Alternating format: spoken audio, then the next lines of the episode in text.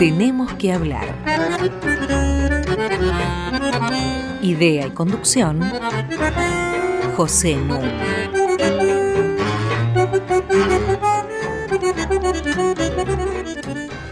Muy buenas noches. Hoy voy a seguir dialogando con mi querido amigo Gastón Burucúa. Y vamos a volver a su libro, premiado en la Feria del Libro, Excesos lectores, ascetismos iconográficos. Y quiero hacerles una salvedad. Si ustedes van a comprarlo a una librería, no pidan el libro de Gastón Burucúa porque no lo van a tener.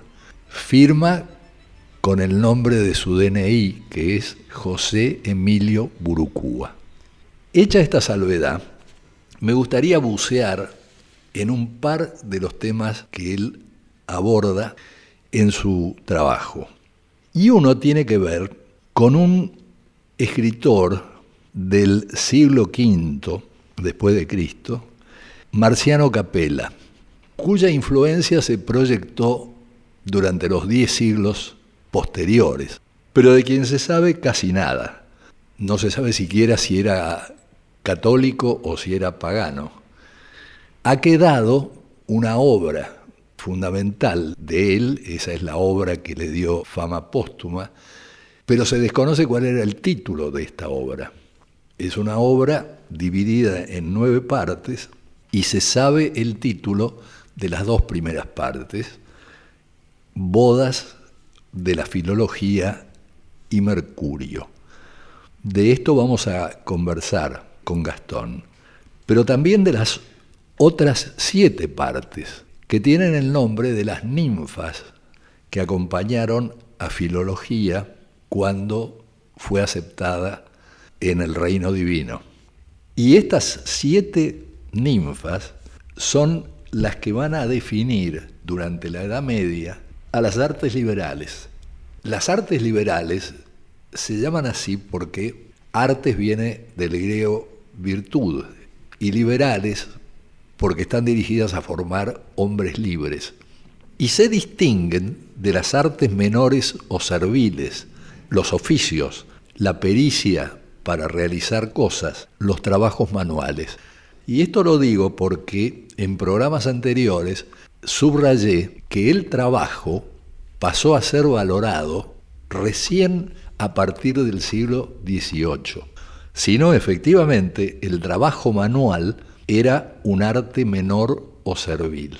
Y en cuanto a las artes liberales, hay tres que forman el trivium, que son las que enseñan a pensar, la gramática, la retórica y la dialéctica, que son las llamadas artes de la elocuencia, sobre las que después vamos a conversar. Y las otras cuatro ninfas representan el quadrivium, es decir, las ciencias relacionadas con los números y el espacio, las que enseñan a conocer y dominar el mundo exterior, y son la geometría, la aritmética, la astrología y la música.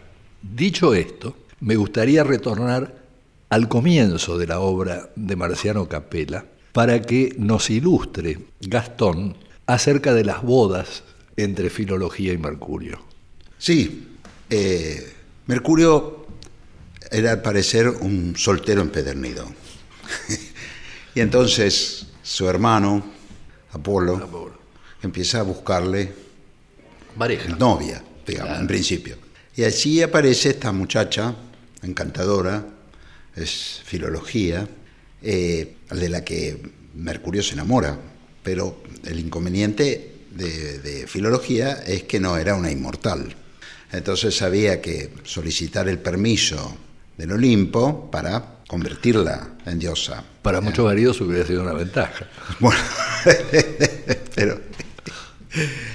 Y, de ahí que ascienden al, Olimpo para conseguir ese permiso eh, y llegan en un momento particular que es eh, cuando Júpiter y Juno, es decir, el padre de los dioses y, sus, y, su esposa, están eh, dedicándose a, que podríamos llamar los juegos conyugales.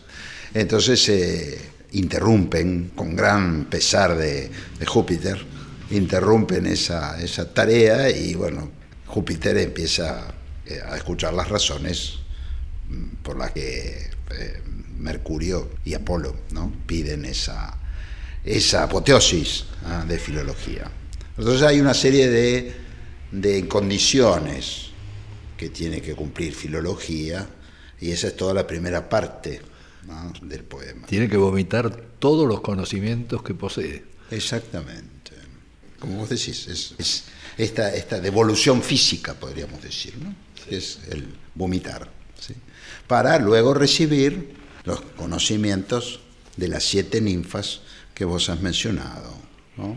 la gramática, la retórica, la dialéctica, ¿eh? la aritmética, la geometría, la música Y la astrología. y la astrología. Todo el saber de la Edad Media, inclusive las, las universidades, se organizan a partir de esta clasificación. Es decir, lo que mm, Marciano Capella concibió más como un poema satírico fue leído seriamente por los scholars, los eruditos, Exégeta- eh, los exégetas. exégetas medievales, fue leído seriamente al punto de que, bueno, las universidades organizaron sus currículos a partir de, eh, de De- estas categorías, digamos. Déjame hacer una observación. Eh, hay por lo menos dos grandes eh, tipos de sátira. Una es la sátira a la Aristófanes, que es una burla, un ataque contra personas.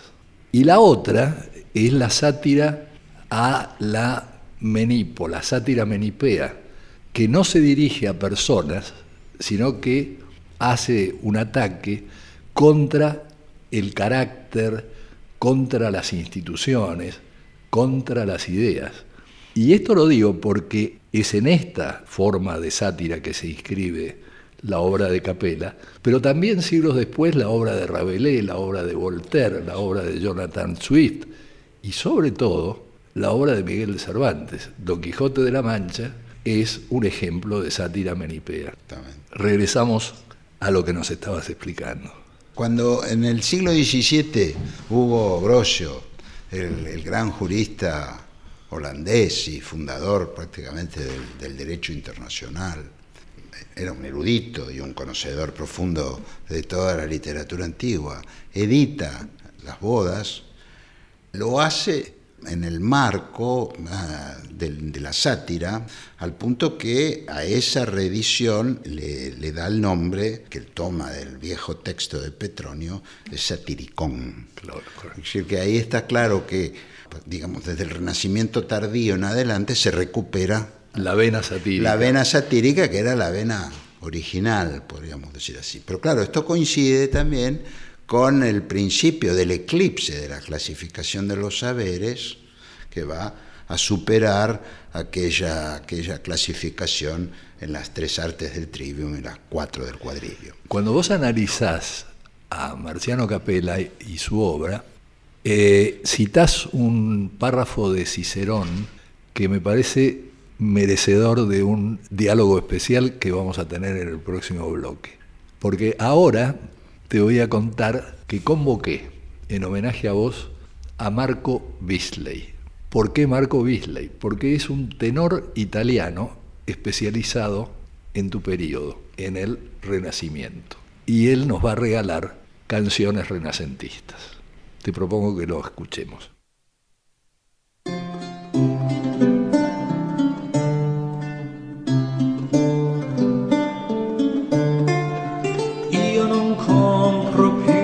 Speranza che gli è falsa mercanzia. Io non compro più speranza che gli è falsa mercanzia. A dar sola tendo via quella poca che m'avanza. Io non compro più speranza che gli è falsa mercanzia, che gli è falsa mercanzia.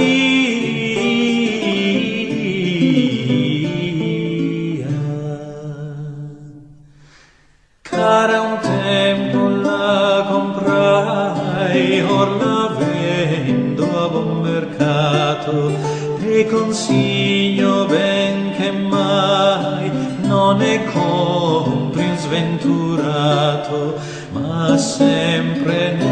suo stato, se ne resti con costanza, io non compro più speranza, che gli è falsa mercanzia, che gli è falsa mercanzia.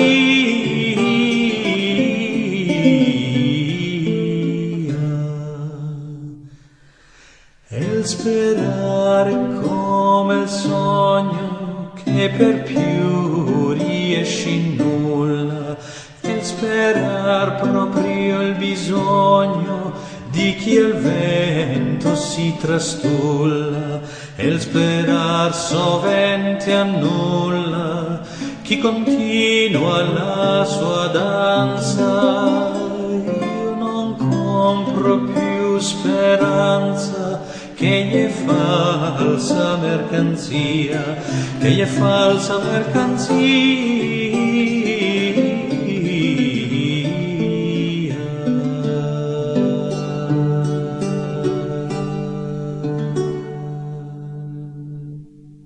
Acabamos de escuchar a Marco Bisley interpretando Io non compro più speranza, no compro más esperanzas, canción de Marqueto Cara, escrita a comienzos del siglo XVI. Hasta las 21. Tenemos que hablar con José Nuno.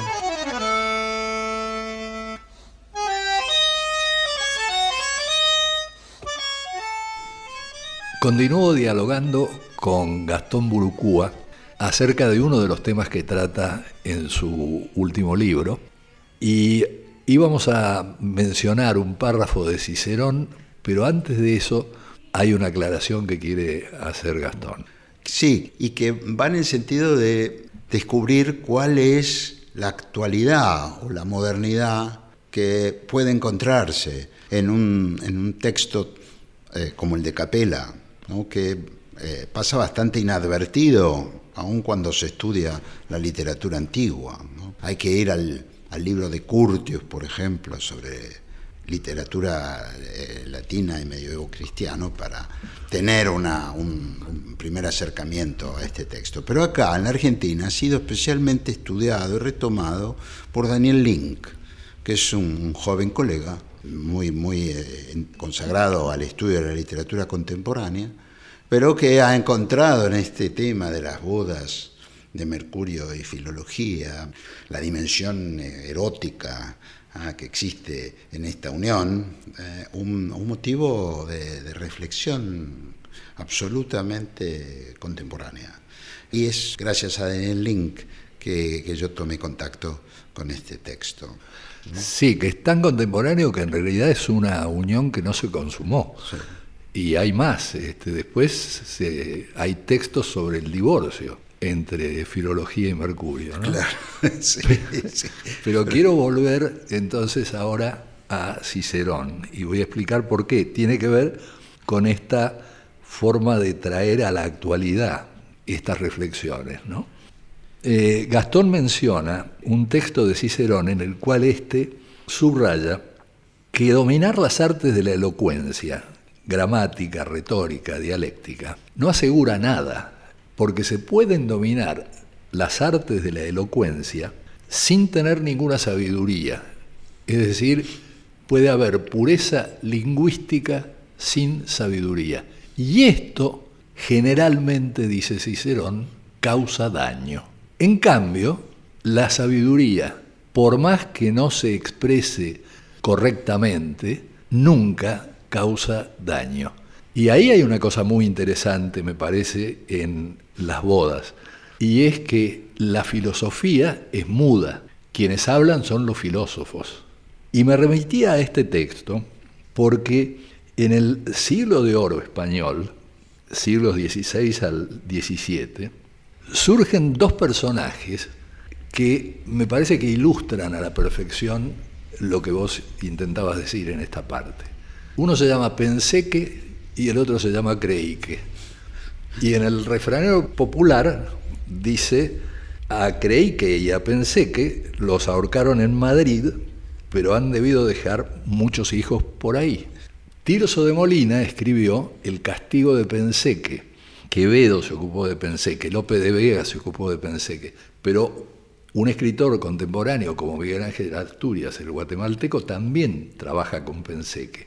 Penseque, para los que no lo hayan todavía este, entendido, es la denominación que tiene la falta de reflexión. Así lo van a encontrar, tanto a Penseque como a Creíque, en el diccionario de la Real Academia Española de Letras. Figura hasta el día de hoy. Es, por ejemplo, un funcionario que fija metas de inflación y después estas no se cumplen y entonces se disculpa diciendo, pensé que las variables se iban a mover de otro modo. Eh, o es alguien que eh, trata de convencer a otra persona de un determinado tema y aparece un tercero que prueba que está mintiendo. Y entonces él dice, yo no quise mentir, creí que era así, pensé que y creí que. Esto tiene un lazo que me parece muy interesante con un tema de la sociología del conocimiento. Hay un eh, sociólogo norteamericano que se llamó William Thomas, que en 1931 pasó a la fama por la formulación del llamado teorema de Thomas. ¿Qué dice el teorema de Thomas? Si los individuos definen a una situación como real, las consecuencias de esta situación van a ser reales. O sea, la importancia que tiene en política dominar las artes de la elocuencia porque producen efectos en la realidad. Creer que Argentina tiene menos pobres que Alemania no es irrelevante, no es que lo puede decir un presidente o presidenta sin que esto traiga consecuencias. Si está definiendo así la situación, las consecuencias van a ser reales. Es decir, se van a mover los actores políticos y sociales de un determinado modo. Lo que acabas de contar sobre el pensé que y el creí que, que despunta en el siglo de oro español, es eh, parte de una, de una operación lingüística bastante común en el Renacimiento y en el Barroco, y que consiste en uh, personificar a estas locuciones verbales, ¿no? Porque pensé que y creí que pueden ser finalmente vistos como personas. Claro. ¿sí? Eh, son hermanos. Son hermanos, son claro. hermanos sí. Pero hay en, en otros, eh, en otros horizontes literarios también, también se da esta, esta operación de personificación. Uh -huh. Por ejemplo, Rabelais lo hace con el oui dire, que sería, la traducción es oí decir o se dice que. Es el se dice, ¿sí? el oui dire. Eh, Rabelais lo transforma en una inmensa oreja, ¿sí? viva, que vive en una isla apartada, en el medio del océano, a la que van a dar Pantagruel ¿no? y, y, su amigo Panurgo en un viaje que hacen hacia el Polo Norte. ¿no? Entonces eh, llegan a esa isla y conocen a este, a este ser monstruoso ¿ah? del Whittier. Y ahí hay un, una, un largo comentario que hace Pantagruel, ¿eh? convertido realmente en un sabio, sobre los efectos nefastos del o, oí decir que. Es decir, del rumor. Del rumor, exactamente. Hay otro más en el marco de la literatura francesa que es el lustre cru. Lustre cru, que se traduce por lo hubieras creído, bueno, es personificado en el siglo XVII, el lustre cru, y es también objeto de, de muchos discursos satíricos. ¿es? Hubieras creído que, bueno, eh, es, es, un poco la, la, la, forma de expresar ciertas decepciones políticas, ya que de eso estabas, claro. a eso te estabas refiriendo. Y es un monstruo, el Ustucru, Y se vincula también con la, la, este, la propagación ¿no? del, del, rumor, de ahí que el monstruo este aparezca por lo general en escenas donde también se representa a las lenguas que diseminan el rumor, independientes de los cuerpos, ¿sí? convertidas en, objetos que toman los, este, los herreros y modifican a martillazos sobre el yunque, ¿no? como castigo ¿ah? a este ejercicio. Lo que es notable es la actualidad que tienen estos pensamientos y temas de hace 5, 6, 7 siglos, y no digamos ya en el caso de Marciano Capella, porque es siglo V. ¿no? Ahora, a vos se te ocurrió una brillante idea en tu último capítulo del libro, que es conectar toda esta discusión en torno a la sátira menipea de Marciano Capella con la difusión de la forma poética cómico-latina que va a tener lugar desde fines del siglo XV y que es la lengua macarrónica. Sí. Por alusión, me anticipo a aclarar, antes de pedirle a Gastón que nos explique un poco más del tema, por alusión simplemente a los macarrones, que en aquella época eran una mezcla muy elemental de harina, harina manteca y queso. Eh, mira, precisamente lo que encontré frecuentando textos del, del siglo XV, que estas bodas de Mercurio y Filología habían terminado un divorcio. Entonces, la expresión de ese divorcio va en el, mismo sentido de la frase de Cicerón. Eh, hay una carta muy célebre que nada menos que Pico de la Mirándola, ser uno de los grandes filósofos del Renacimiento, le escribe a Hermolao Bárbaro sobre esto que vos acabás de decir de un discurso retóricamente refinado, sin sabiduría, es dañino. Un discurso sin retórica o sin florilegios retóricos, pero lleno de sabiduría, nunca es dañino. Entonces, eh, lo dice, lo dice eh, Pico, a Hermolao Bárbaro, de otra manera. Él dice, la filosofía eh, bien expresada, ¿no?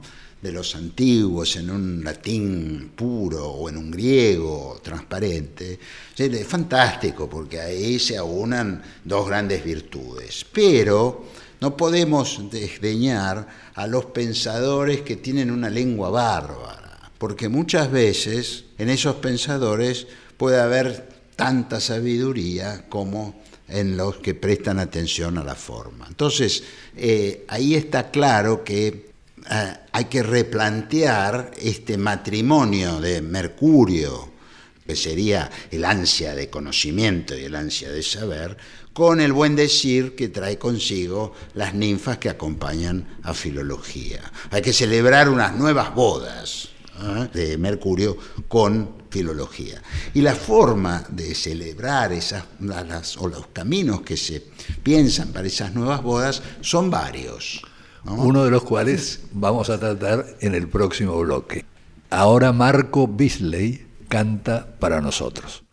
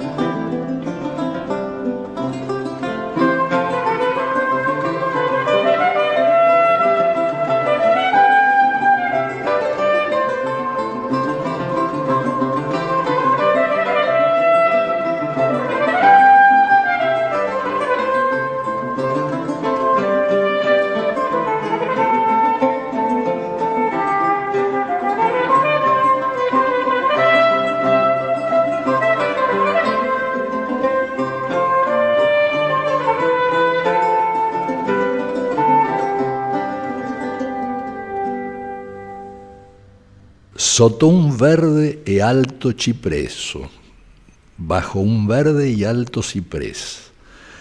Es la composición de Antonio Caprioli, siglo XVI, que nos interpretó Marco Bisley.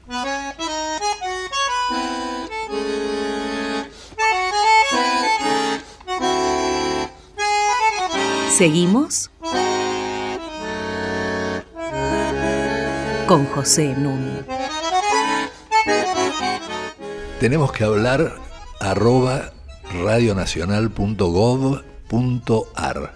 Es el correo al que, como muchos de ustedes saben, nos pueden dirigir toda su correspondencia, que por suerte es cada vez más abundante.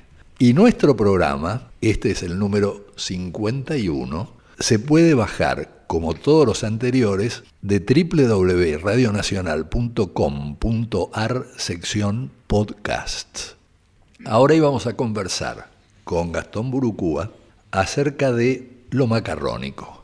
Explícanos. Mira, partimos entonces de esta, de esta crisis o de este divorcio entre lo que podría ser un saber estimulante y este, enaltecedor y eh, las formas de expresión que empezaban hacia el final del 15 y principios del 16 a realmente anquilosarse. Lo paradójico es que vos citaste a Cicerón, ¿no? Sí. Pero eh, es que en- entre 1510 y 1530 hay una, una discusión entre ciceronianos y, no diría anticiceronianos, pero personajes que relativizan el latín de Cicerón. ¿sí? Porque eh, la contradicción estaría en lo siguiente en que eh, Cicerón, el estilo de Cicerón, se convierte en un paradigma. Entonces hay eh, todo un conjunto de latinistas que consideran una verdadera violación de la buena lengua apartarse del estilo de Cicerón. Olvidando lo que Cicerón había dicho, Claro. ¿ah? de que en realidad de que el estilo tiene que quedar supeditado al, al contenido, a lo que el estilo transmite. ¿sí? porque ahí estaría la sabiduría. Y eh, un hombre que había sido un gran admirador de Cicerón se tiene que convertir por esta, podríamos decir, esta tosudez de los ciceronianos, ¿sí? se tiene que convertir en un crítico de Cicerón, ¿sí? que es Erasmo, y que escribe un largo diálogo sobre este divorcio. Pero es paradójico, ¿no? Porque eh, finalmente Erasmo, que es, es indudable que estaba por estas dicta de Cicerón, que vos acabas de citar, él tiene que convertirse en un atacante de los ciceronianos, entre comillas, que insistían en la pureza ah, del estilo. Los Bueno, dogmáticos. Claro. Entonces, pero esta crisis del, digamos, del latín como, como lenguaje del saber va a encaminar las cosas por diferentes vías. ¿sí? Una es la, sátira de la erudición, precisamente, ¿no? que eh, el propio Erasmo va a hacer en, el, en va- varios capítulos del elogio de la locura. Eh, y otra posibilidad también es de eh, crear géneros literarios, una lengua literaria que ponga en acto este desgarramiento. ¿sí? Una vía es exagerar la elegancia de la lengua ¿sí? y la eh, erudición, y entonces escribir en un italiano eh, cargado de latinismos, pero latinismos absurdos que se aplican para describir las cosas más baladíes y triviales de la vida, pero se lo hace con uno- unos giros eh, inspirados en el latín que convierten, no sé, al diálogo entre una persona que va a comprar al mercado y quien, quien vende frutas, lo convierten en una cosa absurda y desopilante. Esa es una, una posibilidad. Y la otra posibilidad es crear un latín ¿eh? respetuoso de la sintaxis, pero con palabras totalmente vernáculas, ¿eh? del- de la lengua común, no solamente del italiano, ¿no? sino de los dialectos, ¿no? de, las- de los lenguajes populares, de los giros populares, pero hacerlo con una sintaxis eh, purísima, tomada del latín clásico. Entonces, una, la, la primera variante ah, da lugar a toda una literatura que se llama la literatura pedantesca. ¿sí? Pero es el hablar en italiano como si estuviera hablando en latín. ¿sí? Y el otro es la literatura macarrónica, que es inventar esta lengua, ¿no? de una sintaxis pura, clásica, latina, pero cargado de palabras y vocablos que salen de, la lengua, de las lenguas vulgares. ¿no? Claro. Y ahí aparece eh, Teófilo Folengo, Exacto, que es un monje benedictino. disoluto. Así parece, porque tiene que él cuelga los hábitos por un periodo de su vida, luego se reconcilia con la orden y, y con, la, con la iglesia y vuelve al convento, pero eh, durante años, de 1517 a 1540, él trabaja alrededor de un poema eh, ép- eh, épico, grotesco, por decir, el Baldus, que está escrito en esta lengua. Él es un verdadero, yo te diría, casi inventor de esta 20 libros. Sí, es, el, eh, es un texto, extra, son 25 cantos en la versión final, pero es un larguísimo poema épico donde se tratan todas las, todas las, las, este, podríamos decir, las cuestiones de la sociedad de ese momento, de la ciencia, del arte, los viajes, eh, las ideas sobre el más allá, todo está presente en este. Es un gran poema. Pero es una burla de la caballería. Pero ¿no? es una, una burla de la caballería,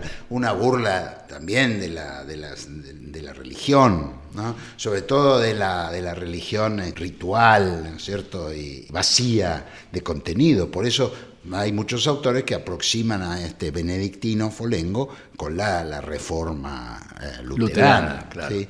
De hecho, ahora se han descubierto relaciones personales ¿eh? de él con individuos de la llamada reforma italiana. Era, eh, realmente es, es una suma, ¿no? como puede haber sido en otro plano la Divina Comedia. En la Divina Claro. Comedia también uno eh, encuentra todos los temas imaginables de la cultura medieval. En el Baldus también uno encuentra todos los temas y todos los debates, las discusiones que, que ocurrían en el enorme campo de la- del pensamiento renacentista. Ahora, volviendo a lo macarrónico. Sí, ¿no? claro. Eh, lo macarrónico no solamente penetró en Italia y en Francia, sino que también penetró el inglés. Quiero decir, en la época de oro de los villancicos eh, en Inglaterra va de los siglos XIV a XVI. Y los villancicos a menudo están escritos en El lenguaje el macarrónico. macarrónico.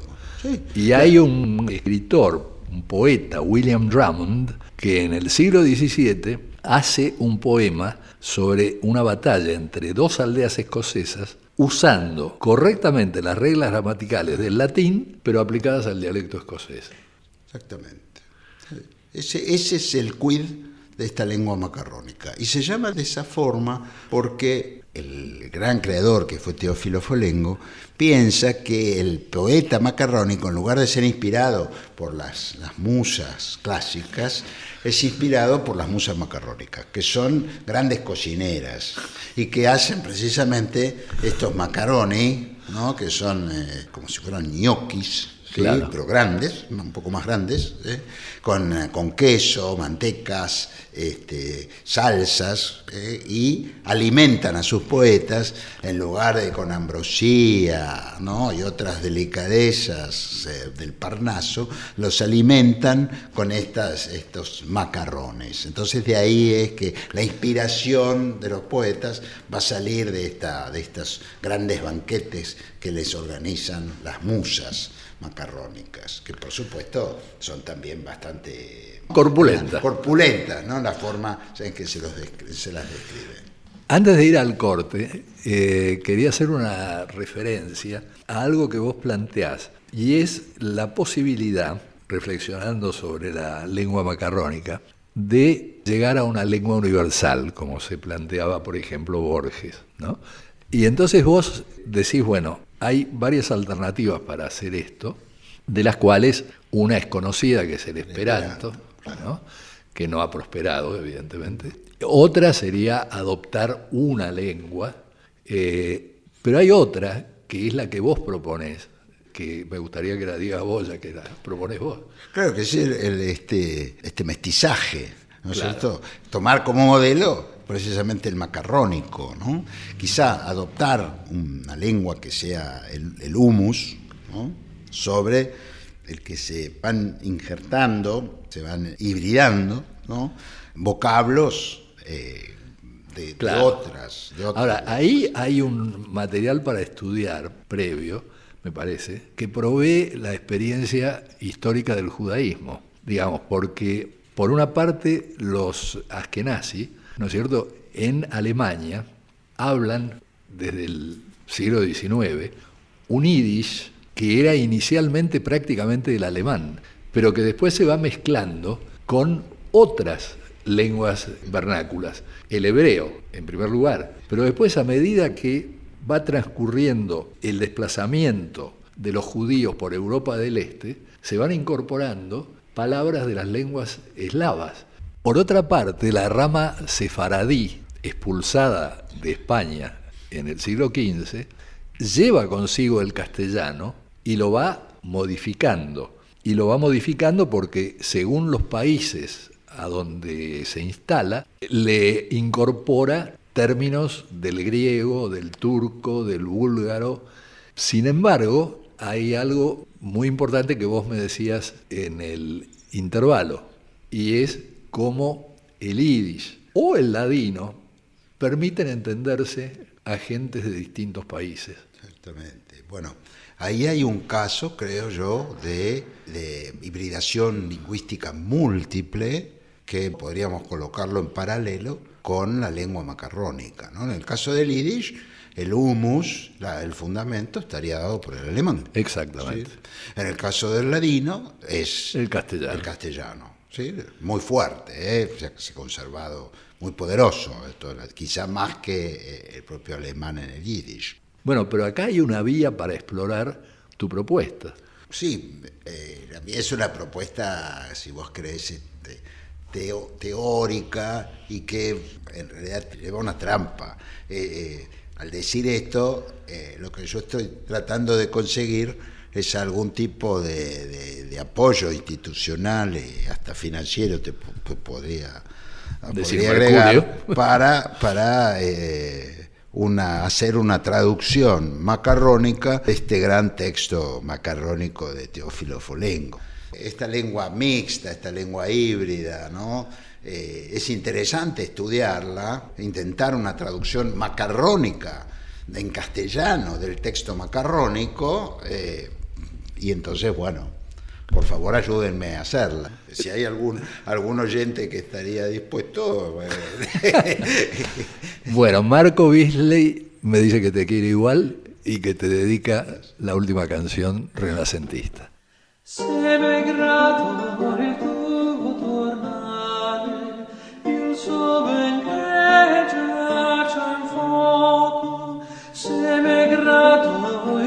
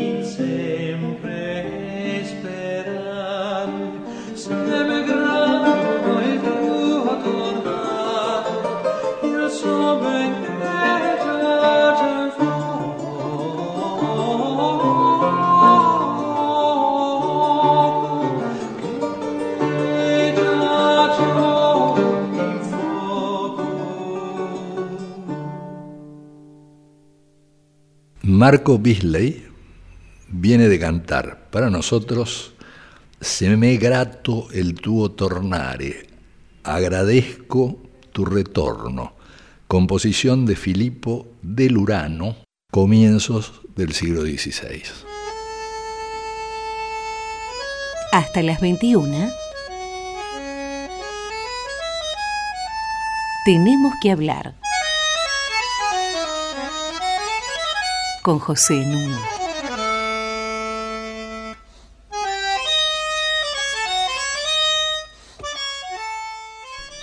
Continúo dialogando con Gastón Burucúa, que quiere decirnos algo en lengua macarrónica.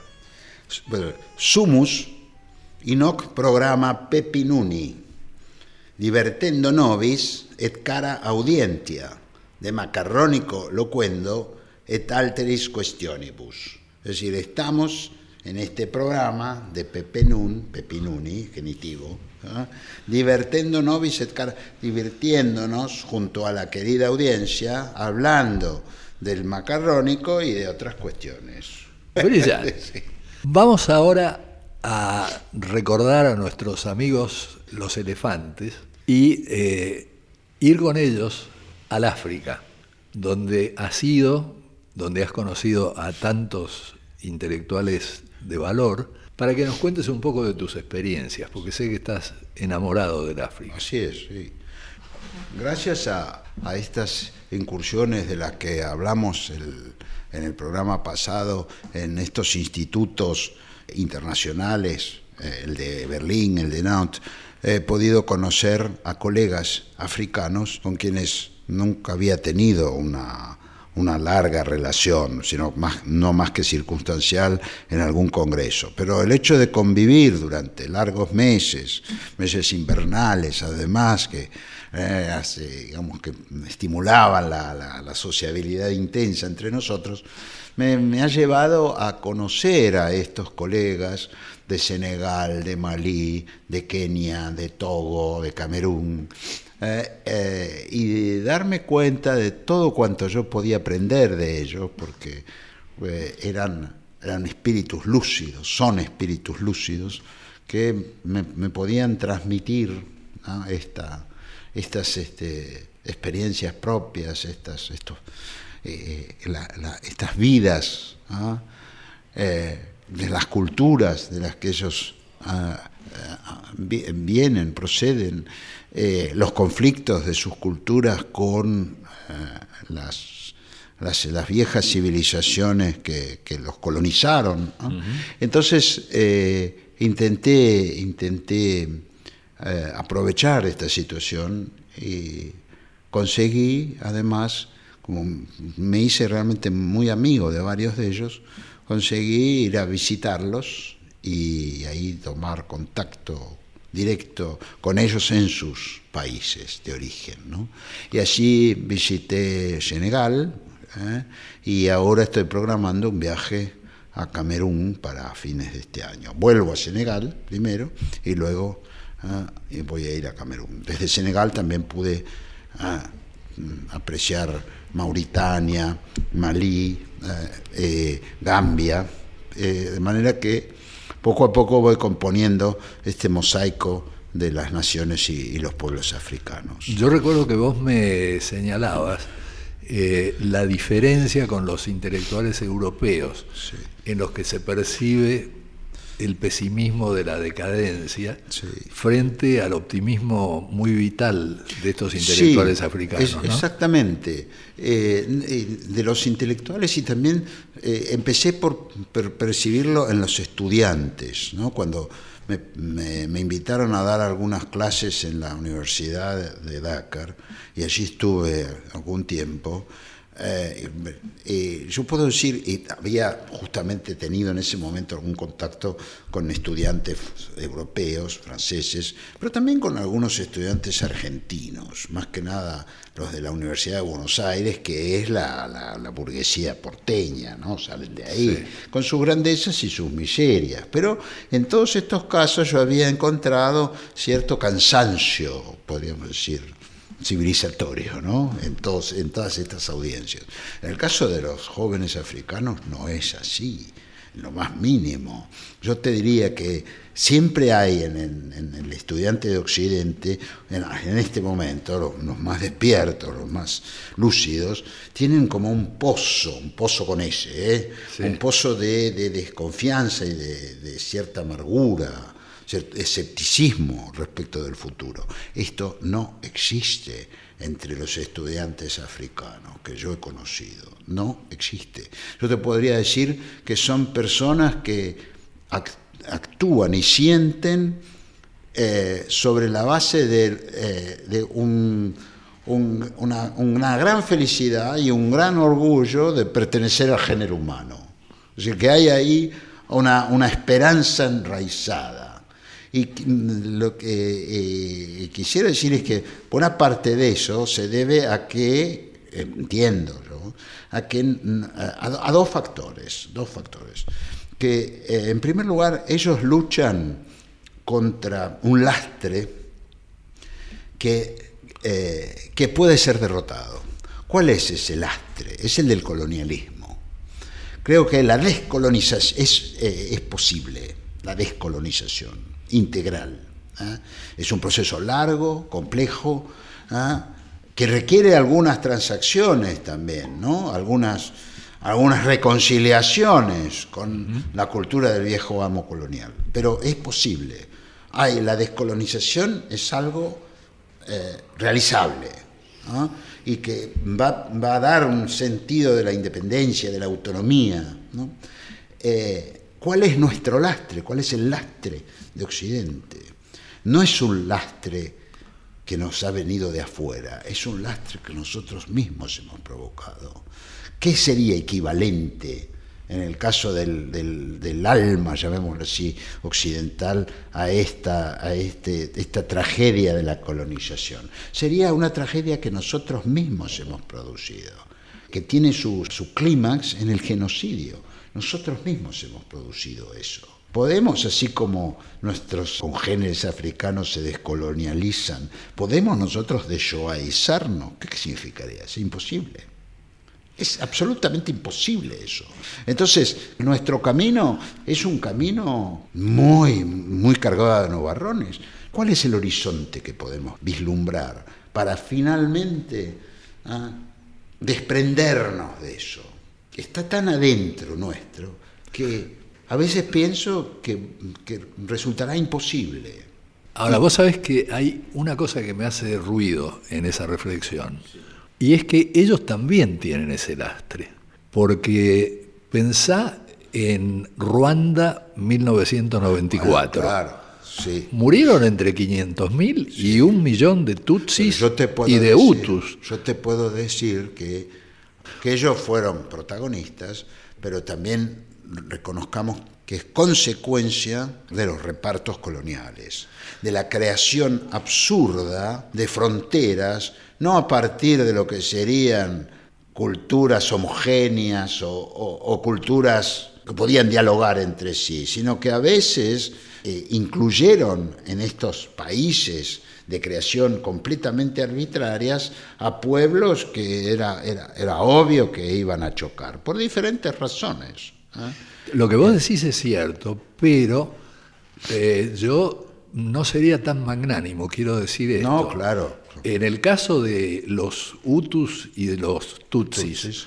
¿no es cierto? No fue que los Hutus se dedicaron a exterminar Tutsis solamente, sino que los Hutus se dedicaron a exterminar a los Hutus moderados, es decir, murieron Hutus moderados y Tutsis. Vale decir que no es solamente atribuible al pasado colonial. Y creo que es importante marcarlo. Las matanzas del Congo duraron cuatro años, ¿no? Y es notable cómo fracasó, como fracasó en nuestro caso, como fracasó en tantos otros, las Naciones Unidas, que simplemente retiró a los cascos azules porque dijeron no podemos hacer nada, que se maten entre ellos. ¿No? Pero te digo, este, a mí me parece que eh, de la misma manera que no se puede generalizar a toda Europa como responsable del genocidio, tampoco se puede responsabilizar a América Latina como Pero responsable. sí, fíjate que Sigmund Bauman, él responsabiliza a la civilización occidental moderna del holocausto. En su libro, ¿no? Holocausto y modernidad. Es decir, que ahí hay un vínculo, yo diría, estrechísimo. Mirá, eh, yo soy una persona educada en la- en la visión occidental. Y voy a terminar mi vida haciéndolo. ¿Eh? no, no me voy a convertir ahora en un africano.